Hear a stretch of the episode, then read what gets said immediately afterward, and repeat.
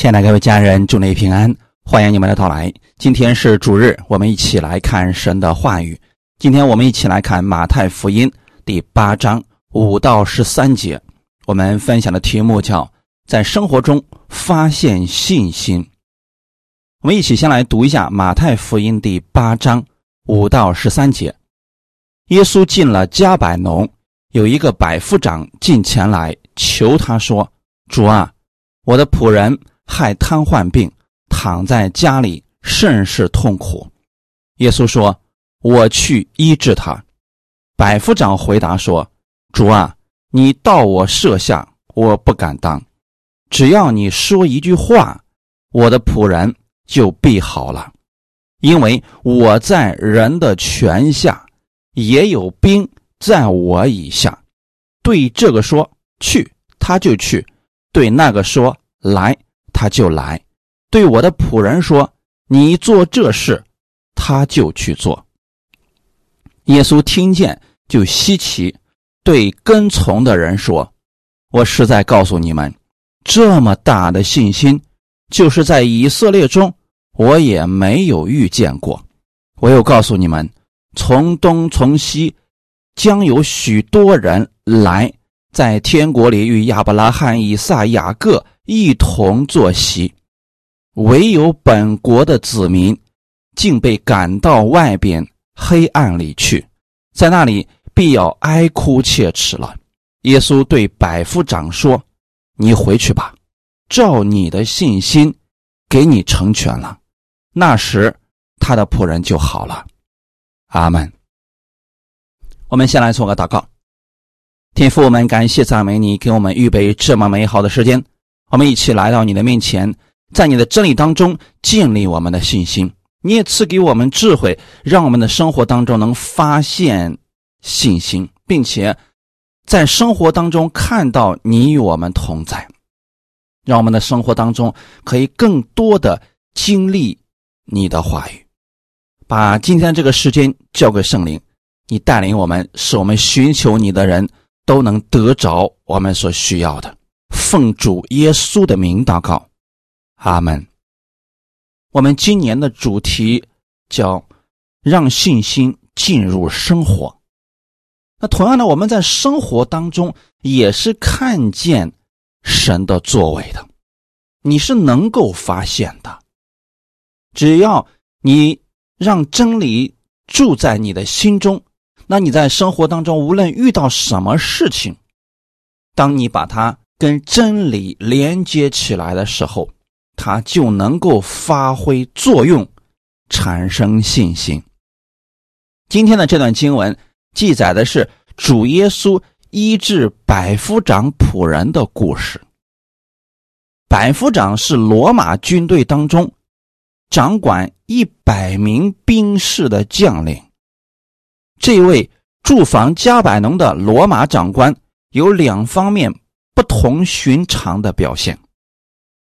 首先，他不是为自己而来，是为自己的仆人得了瘫痪病焦急，并且竭尽所能的来求耶稣帮助。要知道，在当时的文化背景之下，家里的仆人如同物品一般，而这个百夫长却对他的仆人。表现的如此重视，可见他们的关系不一般。或许是跟随他很多年了，很忠心；又或许是曾经救过他的命。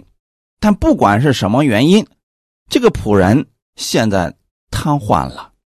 圣经上并没有记载他是如何瘫痪的。但现在这个问题出现了：如果照其他主人的一些做法，会直接把它遗弃掉，再买一个就可以了。可是，这个百夫长，他是想尽一切办法，使自己的这个仆人得着医治。其次，他对耶稣所表现的信心，是耶稣过去从未遇见过的。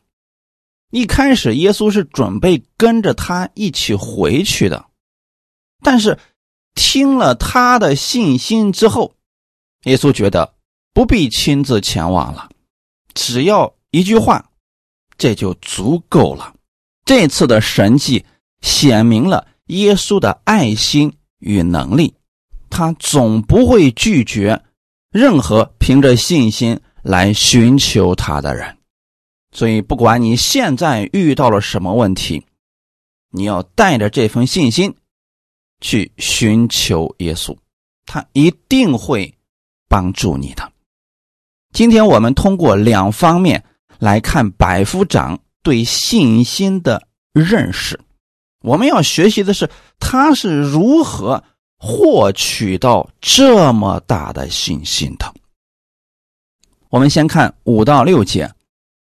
耶稣进了加百农，有一个百夫长进前来求他说：“主啊，我的仆人海瘫痪病躺在家里，甚是痛苦。”耶稣当时是在加百农传道，这个百夫长进前来，他就这个顺序一定要看明白了。如果这个人他不相信耶稣，他就不会来求告他。因此，我们看到百夫长来求告他之前，他是已经知道了耶稣的事情，并且知道耶稣能做别人做不到的事情。而且，百夫长的这个祈求不是狂妄的命令，乃是谦卑的、恭敬的请求。百夫长显出他的信心。是何等真诚！要知道啊，当时的以色列是属于罗马的殖民地，一个地方长官能对以色列人如此谦卑，这几乎是看不到的。因为那个时候的罗马人，大多数的人都是欺压以色列百姓。那现在的耶稣又没有官职，所以说，这位百夫长。能以如此的态度来求告耶稣，这正证明了他内心是有爱心，也是有谦卑聆听的心。所以他是用这样的信来求告耶稣的。希伯来书十一章第六节说：“人非有信，就不能得神的喜悦，因为到神面前来的人。”必须信有神，且信他赏赐那寻求他的人。人非有信，这是指你去求神之前，你得先相信是有神的，并且你要相信这位神是喜悦你的。那有多少人，他去求告？耶稣之前，他心里并不确定耶稣是否喜悦他。如果我们连这个都不确定的情况之下，即便人祷告了，他也不会有确据。但是这段经文告诉我们的是，你要相信神是喜悦你的。那我们今天想一想，神为什么喜悦我们呢？是因为我们的善行，还是因为我们的功德，或者说，因为我们是做了什么样的好事情换来的神如此喜悦我们呢？都不是。神喜悦我们，不是因为我们是好的，乃是因为他是好的。而当我们相信。他是这样一位好的神，他就喜悦你。当你去求告他的时候，到他面前去寻求他之前，你必须信有神。这里的有神，不是说你相信神是存在的，而是要相信神赏赐那寻求他的人。就是你要正确的相信，并且相信他是一位乐于赐福给人的神，而他乐意赐福给人，不是因着人的好善行，乃是因为他是好的。只要你相信他是这样的一位主，你就可以去求告他了。阿门。这位百夫长来寻求耶稣，他是带着这样的信心来求告耶稣的。他相信耶稣有这样的权柄和能力，必然能医治他仆人的瘫痪病。那他的这个信心是从哪里来的呢？我们先来看看这位百夫长对权柄的认识。他的信心是在使用权柄的过程中深入他心了。第九节，因为我在人的权下，也有兵在我以下。对这个说去，他就去；对那个说来，他就来；对我仆人说你做这事，他就去做。百夫长的信心。是建立在他对权柄的认知上，在他日常的生活与工作当中，他不断的使用权柄，使他对权柄的认识有十分深刻的印象。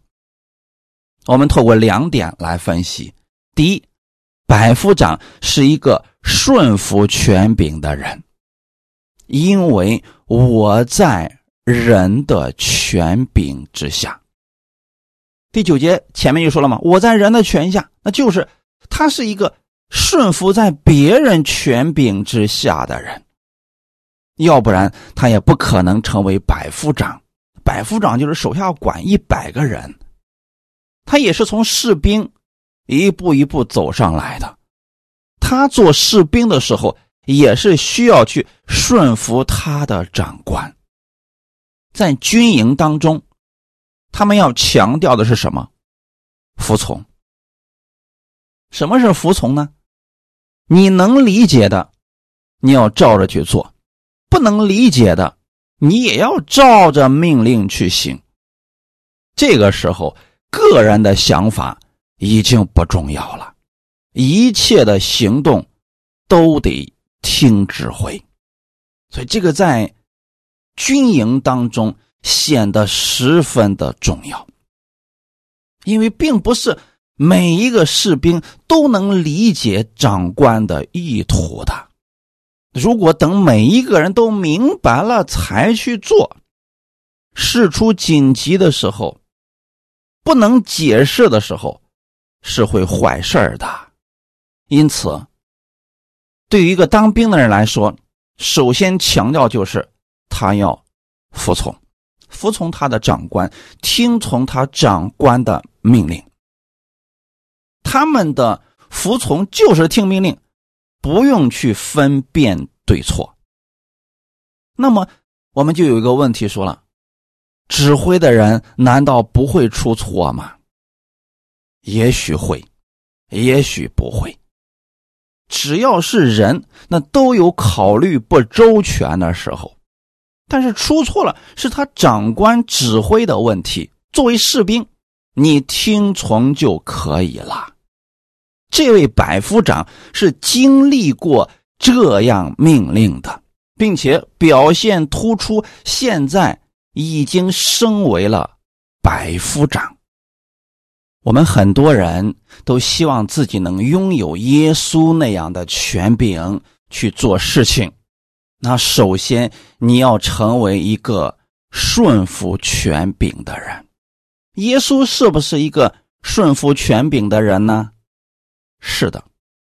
我们看一段经文，《罗马书》五章十九节：“因一人的悖逆，众人成为罪人；照样因一人的顺从。”众人也成为义了。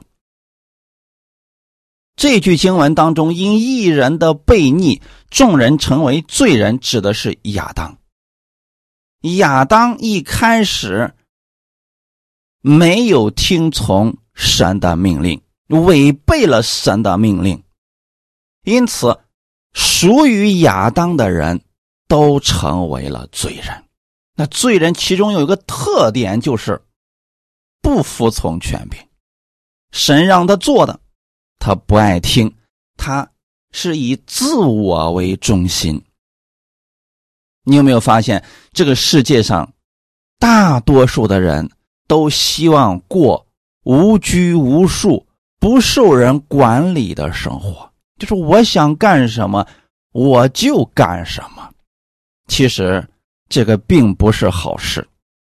如果说大家都想做什么就做什么，没有秩序的话，那这个世界就乱套了。咱就举一个例子啊，圣经当中的第一桩凶杀案，该隐杀了亚伯，在那个时候其实没有律法。该隐为什么杀了亚伯呢？那就是因为神喜悦亚伯和他的祭物，这甘隐心里边嫉妒他不舒服，就把他兄弟亚伯给杀了。那他杀了之后呢？他内心当中也没有内疚。当神把他赶出现的这个地方之后，他开始害怕了。他当时对神讲：“你把我赶出这地，那么人见了我。”也可以杀我呀！你们有没有发现，如果这个世界没有规矩的话，那就乱套了呀。你想杀人就杀人，那别人想杀你，是不是也可以杀你呢？因此啊，亚当的悖逆造成了是亚当的后裔几乎都是不愿意顺服权柄，那这个世界就越来。越乱套，罪恶就不断的增加了。阿门。照样因一人的顺从，众人也成为义了。这里的义人指的就是耶稣，因为耶稣一个人的顺从，他顺从的是谁呢？是我们的天父。也就是说。耶稣所有的想法和行为，都是完全按照天父的旨意在行。所以你看到耶稣，他里边没有恶，是因为他从来都不是照自己的意思想做什么就做什么，他完全是照着天父的意思在说话，在做事。他是顺服的榜样。我们世上除了耶稣之外，没有一个人能做到完全的顺服天父的旨意。即便是我们今天很多人信了耶稣，我们内心当中对神的话语也不是完全顺从的。我们会有自己的想法，甚至有些人会觉得圣经上有很多地方他写的不太正确，不切实际。我得按照自己的方式来，这就是亚当的后裔啊。那我们今天信了耶稣之后呢？我们要学习的就是像耶稣一样，在凡事上顺从天父的话语。我们今天信了耶稣，就成为了基督的门徒。那基督他因为完全顺从天父的旨意。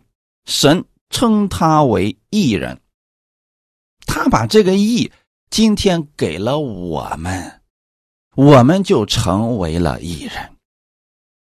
因此啊，如果你想在生活当中活出像耶稣那样凡事得胜的生活，你得先学习顺服权柄，顺服在神的话语之下。阿门。我们看一下耶稣顺服的这个榜样，《腓立比书》第二章五到十一节：你们当以基督耶稣的心为心，他本有神的形象，不以自己与神同等为强夺的，反倒虚己，取了奴仆的形象，成为人的样式。既有人的样子，就自己卑微，存心顺服，以至于死，且死在十字架上。所以神将他升为至高，又赐给他那超乎万名之上的名，叫一切在天上的、地上的和地底下的，因耶稣的名，无不屈膝，无不口称耶稣基督为主，使荣耀归于父神。阿门。我们在这个世界上，当如何去生活呢？应当以耶稣基督的心为心。那耶稣基督的心，他是什么样子呢？就是完全顺服天父的旨意。如果耶稣不顺服天父的旨意，那他就无法完成天父的嘱托了。耶稣是什么样的人？他本有神的形象，也就是说，他原先的地位身份就已经是最尊贵的了。但是他来到这个世界上，取了奴仆的形象，就成为了一个仆人，变成人的样式，既有人的样子。他是怎么做的呢？自己卑微，存心顺服。好，这就是我们当去学习的。你如果在这个世界上能像耶稣顺服天父。一样去生活，那你里面也会拥有像耶稣一样强大的能力和爱心。当世人觉得自己很厉害的时候，觉得靠自己无所不能的时候，正是他失败的时候。耶稣的存心顺服是顺服以至于死，且死在十字架上。生命只有一次，但耶稣在把自己献上十字架这件事情没有犹豫，也没有怀疑。他知道自己在做什么，他知道自己所做的这一切都是在完成天父的旨意，并且他知道自己做这一切都是有意义的，会给后面无数的人带来生命。带来造就。如果今天你效法耶稣而生活，那么你也可以做拯救人的事工，就是把人带到耶稣面前，使他们认识这位真神，相信这位真神，顺服神的话语。那么他人生也就随之而被改变了。过去可能过得很惨，没有人爱，但现在不一样了，天赋会。守护他一生，感谢主啊！耶稣在这个世界上是自己卑微、存心顺服，以至于死。他确实做到了这一点，就是谦卑的生活。神是怎么对待他的呢？神将他升为至高，又赐给他超乎万名之上的名，叫。一切在天上的、地上的和地底下的，因耶稣的名，无不屈膝，无不口称耶稣基督为主。你有没有发现，神的法则跟世人的法则正好反过来了？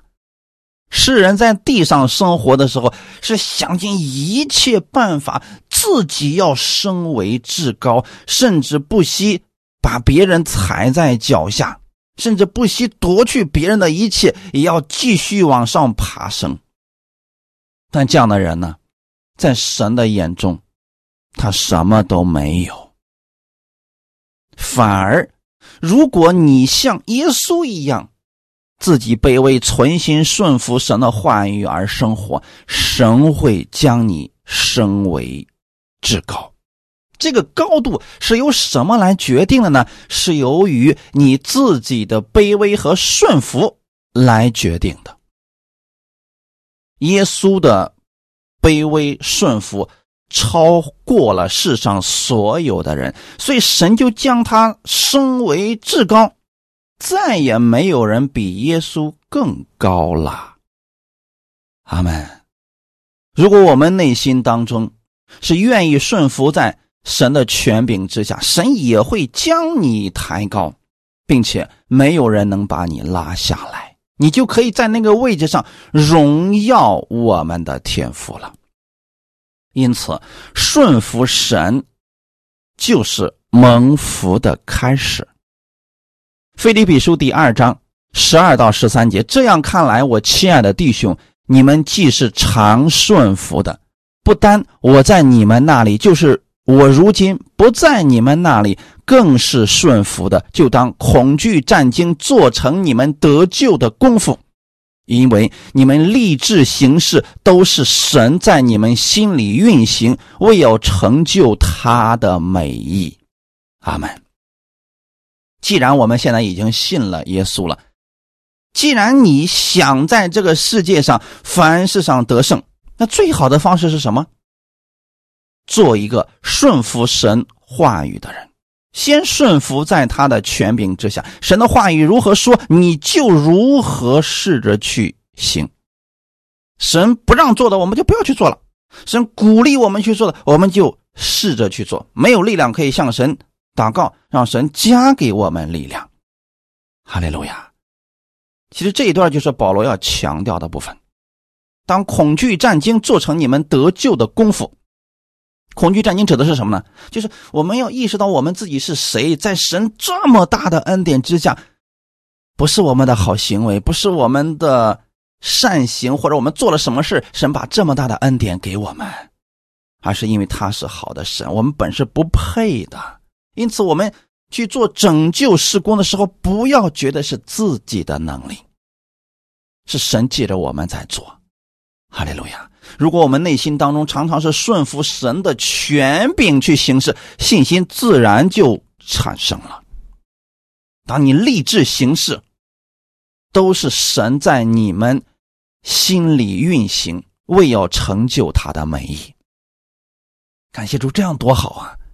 作为神的儿女，我们立志要做什么事情，而因为我们是顺服在神的权柄之下，所以我们立志做的事情也是一定是神希望我们去做，而且是神喜悦的事情。那这样的话，圣灵会加给我们力量，最后完成此事，成就他的美意，皆大欢喜啊！神得荣耀，我们也心里喜乐，多好啊！那如果没有顺服神权柄的这个意识，那我们就一定是以自我为中心，总想把自己抬高，那离神就会越来越远。你肯定不会顺服神的权柄，顺服神的话语了。那么失败一定是必然的事情。因此啊，你若想蒙福，若想有更大的信心，那么先从顺服神的权柄开始学习吧。第二点，百夫长。是一个相信权柄的人。当他成为百夫长之后，他在发出命令的时候，他就明白了自己以前为什么要顺服命令了。如果手下的士兵都不听他的，都有自己的想法，这队伍就没法带了，打胜仗也绝不可能了。平时的他是怎么使用权柄的呢？就是发出命令。吩咐手下的人去做。当他发出这个命令之后，就算整件事情的过程他没有看见，但他会看到他发出命令最后的结果。比如，他吩咐手下的士兵去完成某项任务，他只需下达相关的命令即可。他心里知道，这道命令一发出去，手下的人。必然会照着这个命令而行，不能加上自己的想法。这是他发出命令的时候，心里一定相信的部分。在日常的生活当中，对于这些权柄的使用，让这位百夫长对自己所说的话非常确定。感谢主啊，这一点。在军营当中显得十分的重要。我们举一个现实当中的例子，比如说这位百夫长，他要给他们下面的十夫长传达一个命令。那好，这个传令官呢，哎，他觉得百夫长是这么个意思，所以他传达命令的时候加上自己的想法，改变了百夫长原本的意思。那这道命令去执行的时候，就一定会出错，整个。战局就会因此受影响了。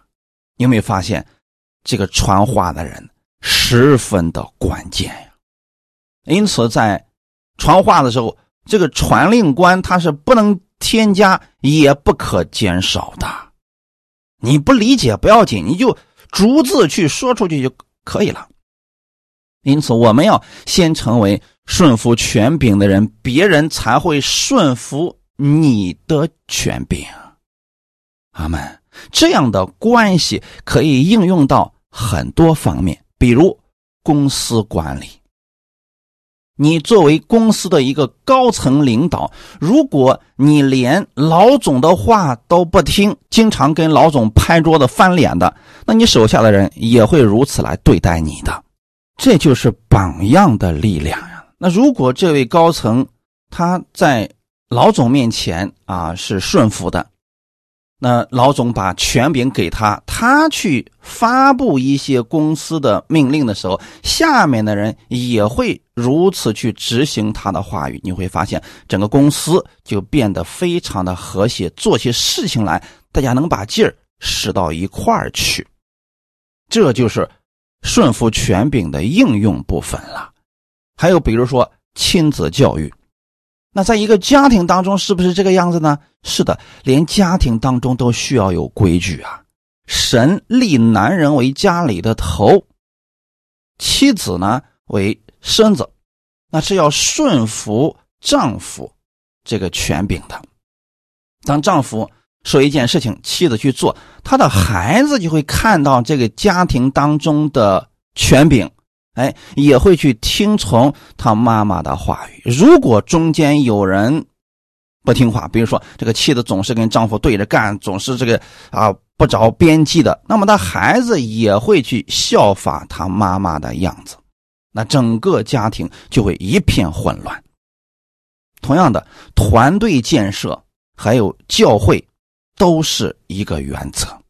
如果在一个团体当中，大家是想干什么就干什么，啊，我也是神的公主啊，我也是神的王子，凭什么听你的呀？好，如果大家都这样的话，都不顺服权柄的话，那这个团队就一定是混乱的。魔鬼最希望我们之间不和睦。你们看过动物世界的就知道，比如说那个羚羊，他们跑的时候是一队一队的往前走的，那个落单的是最危险的。它容易被狮子啊、老虎啊轻松的就给灭掉了，因此顺服权柄十分重要。你顺服了权柄，你才能去相信权柄啊。我们现在来想一想，百夫长认识耶稣吗？其实他对耶稣了解的非常的少。在路加福音第七章里边提到，他只是风闻耶稣的事。什么叫风闻？听别人说的。那别人说的耶稣的事情是什么呢？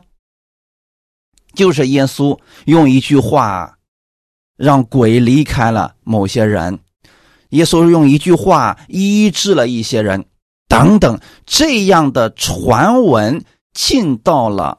百夫长的耳朵里，他心里面就思想了：这个人做事的方式跟我很相似呀。我也是用权柄在做事，但是我没有医治的能力。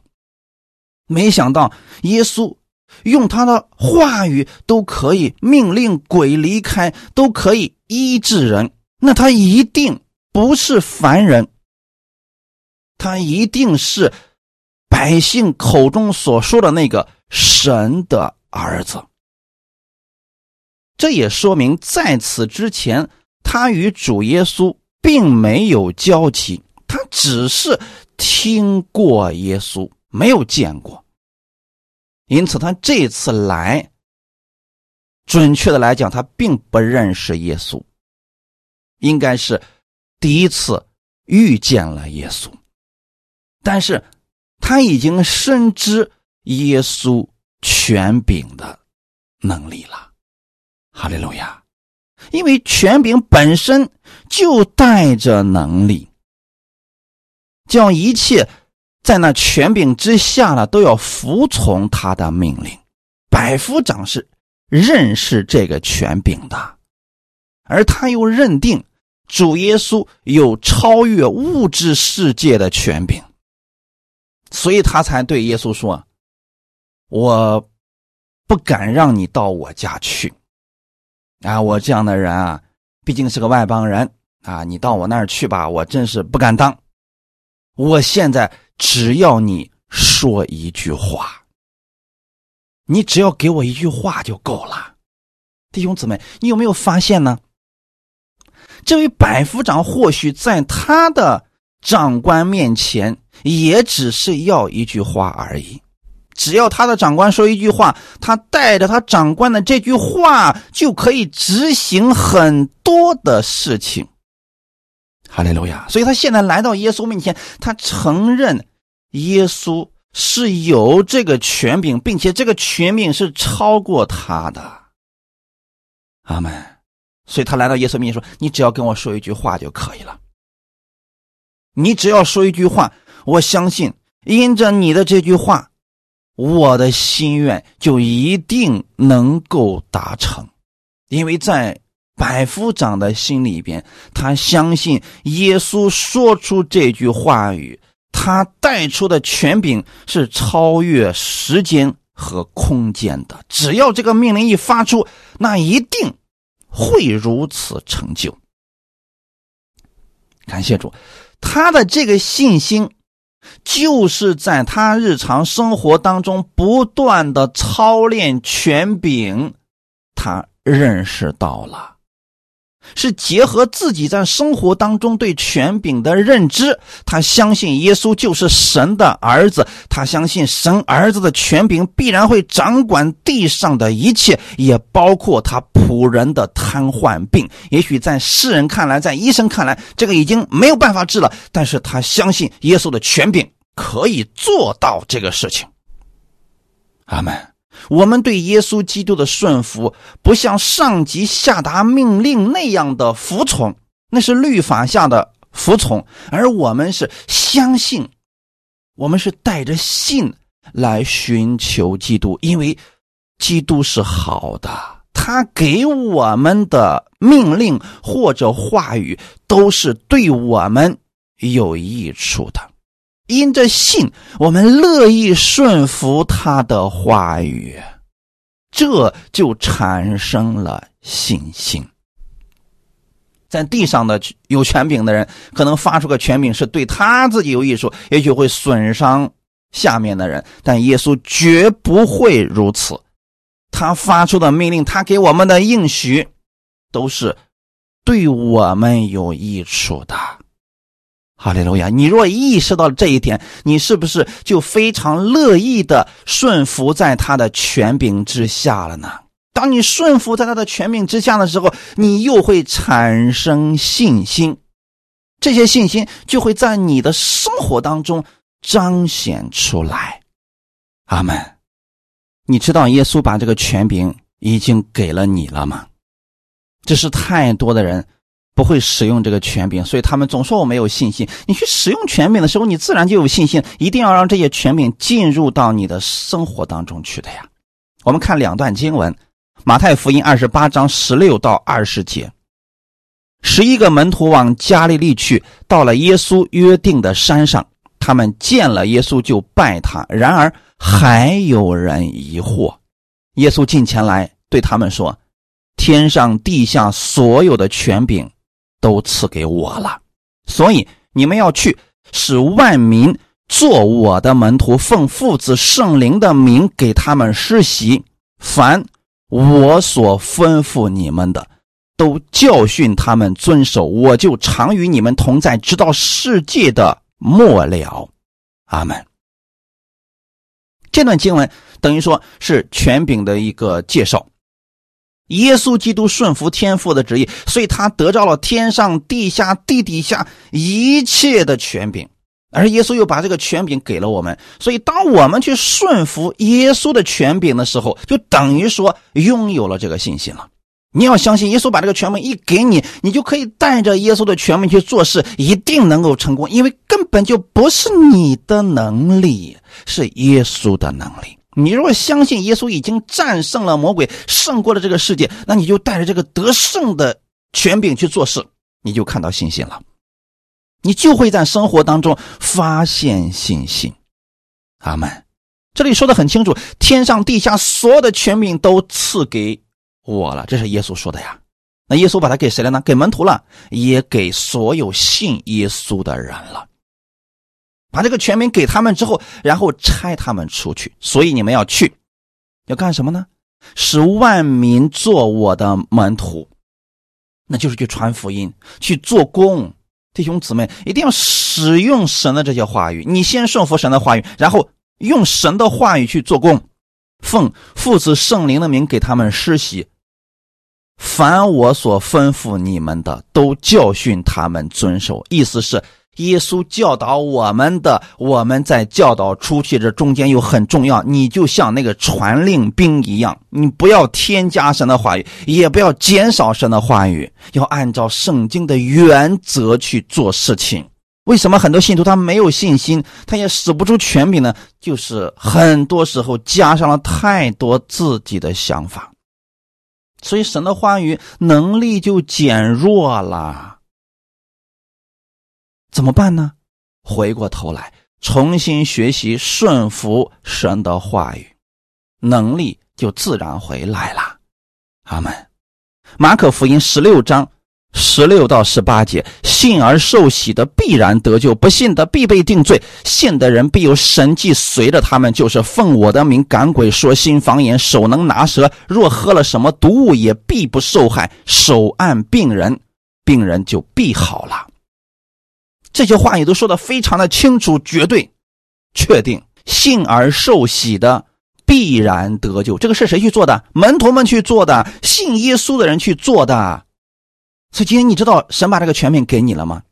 你带着这个权柄去做事情的时候，就有信心了。你给一个人按手祷告，他愿意接受耶稣，你说跟我一起来做祷告吧。他跟你做了绝志祷告之后，这就是受洗了呀。那你就相信他是得救的人。就算他感觉不出来，你要确定的告诉他，你今天是属神的人了，阿门。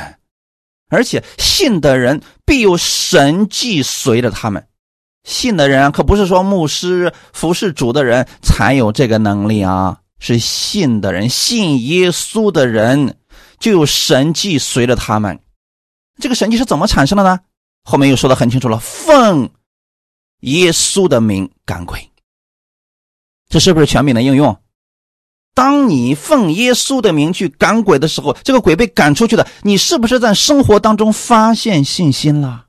就产生了信心啊！阿门。说新方言，神把方言赐给你，这是一个什么？这是证据呀！当你没有信心的时候，你一说方言就应该相信神与你同在了，你的信心就看见了。手能拿蛇，若喝了什么毒物，也必不受害。这是指你遇到危险的时候，你不要灰心，你要相信神给了你权柄，你必不受害，必不受害是非常确定的话语。阿门。你认识了这个权柄，顺服了这个权柄，就自然而然的产生了信心。手按病人，病人就必好了。用谁的名呢？耶稣之名啊！可不是你在那又蹦又跳、又唱又叫的，没有用的。你只需要用耶稣之名，手按病人，奉耶稣基督之名，命令这疾病离开你。你顺服耶稣的权柄，这个权柄也会透过你传递出去。哈利路亚！那个被你祷告的人呢，他领受这个权柄，那就会产生像今天百夫长的仆人一样的果效。阿门。这个百夫长是个外邦人，他没有受过律法的那些培训，他只是听说耶稣而已。那我们再来看看，离耶稣最近的以色列百姓，他们对耶稣有信心吗？马太福音第八章十到十二节，耶稣听见就稀奇，对跟从的人说。我实在告诉你们，这么大的信心，就是在以色列中，我也没有遇见过。我又告诉你们，从东从西将有许多人来，在天国里与亚伯拉罕、以撒、雅各一同坐席，唯有本国的子民，竟被赶到外边黑暗里去，在那里必要哀哭切齿了。首先，耶稣是肯定了这个百夫长的信心，认定。他这个信心是大的，就在以色列中，他都没有遇见过这么大的信心。这外邦人的信心很真诚，使许多只有虚假敬虔的犹太宗教领袖无地自容啊！大家有没有想过，很多时候，在本教会的人反而很难相信他们牧者口中所说的话。哎，偏偏是那个远道而来、慕名而来的人，他们反而得着了。这是什么原因呢？就是因为离得太近了。大家很多时候不是把他当做神的仆人，而是看他是我的朋友啊，是我认识的人。这就是为什么先知在自己的本族本乡是不受尊敬的原因了，因为大家会。加上自己过去的观点和平时生活里对他的认知来认识他，这就产生问题了。而这群犹太宗教领袖，他们为什么无法接纳耶稣？为什么产生不了信心呢？因为他们心里充满了各式各样的律法主义思想。即便你耶稣能行神迹，但是你毕竟所做的跟我们所做的不一样，所以我就看你不顺眼。他们来听耶稣讲道，大多数的时候都是挑耶稣的把柄。而在这里，耶稣用了一个比喻来说明事情。我又告诉你们，从东从西将有许多人来，在天国里。与亚伯拉罕、以撒、雅各一同坐席，这是指什么呢？这个百夫长不是个例，将有很多的外邦人相信耶稣，领受这个信心。他们没有律法的思想，耶稣说什么，他们就信什么。他不去分辨这个话语的对错，只是单纯的相信而已，他们就得着了。进天国容易吗？非常的容易，信耶稣就进去了。不要再让其他人给你加上什么条件，让你觉得很困难等等的。其实很简单，就像今天这个百夫长一样，他的仆人得医治很难吗？其实并不难，他只是问耶稣要一句话而已。那为什么在犹太？本国那么多的百姓，他得不着呢，因为他们脑袋里面装的其他的东西实在是太多了。而神的话语、耶稣基督的话语能进到他们里面，起的作用并不大。因此，我们需要把不属于神话语的部分从我们那里边清空，留下神的话语，你会发现能力就产生了，信心就产生了。阿门。耶稣说：“本国的子民就是指犹太的百姓，竟被赶到外边黑暗里，在那里必要哀哭切齿了。这是什么意思？他们与天国无缘了。为什么无缘呢？因为他们不信耶稣，因为他们不接受耶稣呀。所以耶稣在这里借着这个事情。”是想告诉那些许多披着宗教外衣的犹太人将被逐出国门啊！他们跟天国无缘，不是因为他们行为不够好，他们其实在很多行为比普通人强太多了。可是他们不信耶稣，他们守的不过是自己认为正统的宗教罢了，不肯接收耶稣是神的儿子这一个事实。今天呢，我们也一定要谨慎，免得自己因为个人的宗教习惯而忽略了神的话语。很多时候，我们人总有自己的想法，我们期待的是神按照我某种特定的方式去做工，这个就是我们固定的想法了。其实很多时候，我们只需要把我们这个难处告诉给耶稣，我们看神用什么方法来成就，这是最好的方式。今天百夫长的这个方式呢，正好是符合了神做事的原则，因为耶稣基督做事就是用权柄去做事，就是靠着信来支取这一切的。阿门。所以耶稣说，这样的信心，我在以色列中没有遇见过。我们不要因着自己的观念限制了神的能力。哈利路亚。我们都知道啊，圣经不是一本普通的书，圣经是神给人的说明书，那里面讲明了我们的生死祸福。你若去用心去聆听，去默想，你一定会在生活当中看见神的大能。你要相信，出于基督的话语。都是带着能力的，有改变生命的大能。我们透过读圣经来认识神，认识他的慈爱，认识他的权柄，认识他的怜悯。这样的信心，它就存在我们里面了。那之后，我们无论遇到什么样的事情，我们心里边就会有安息了。哈利路亚。反过来呢，在我们的生活当中。你若常常是站在神的角度去看这个世界，看这个世界上所发生的一切事情，你会看到神的恩典。所罗门从神那儿得到智慧之后，大到天空中的星宿，小到墙上的狗尾巴草，他都能看出神的美意来。你们去欣赏这个世界的时候，出去旅游的时候。要透过这个世界，要看到神的作为，这样的话，你就会在生活当中发现信心，你会更加愿意亲近神的。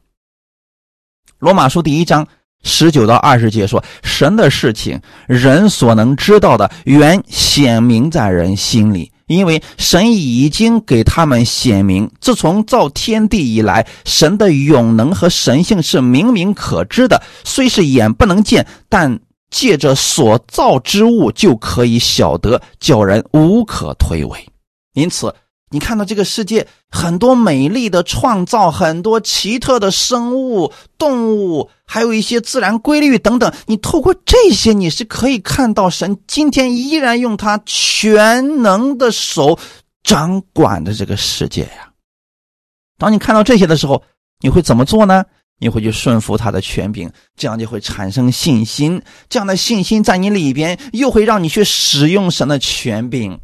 这就变成一个良性的循环了。你遇到事情就会使用神的方式去胜过他，你遇到事情就会使用神的思维去看待他。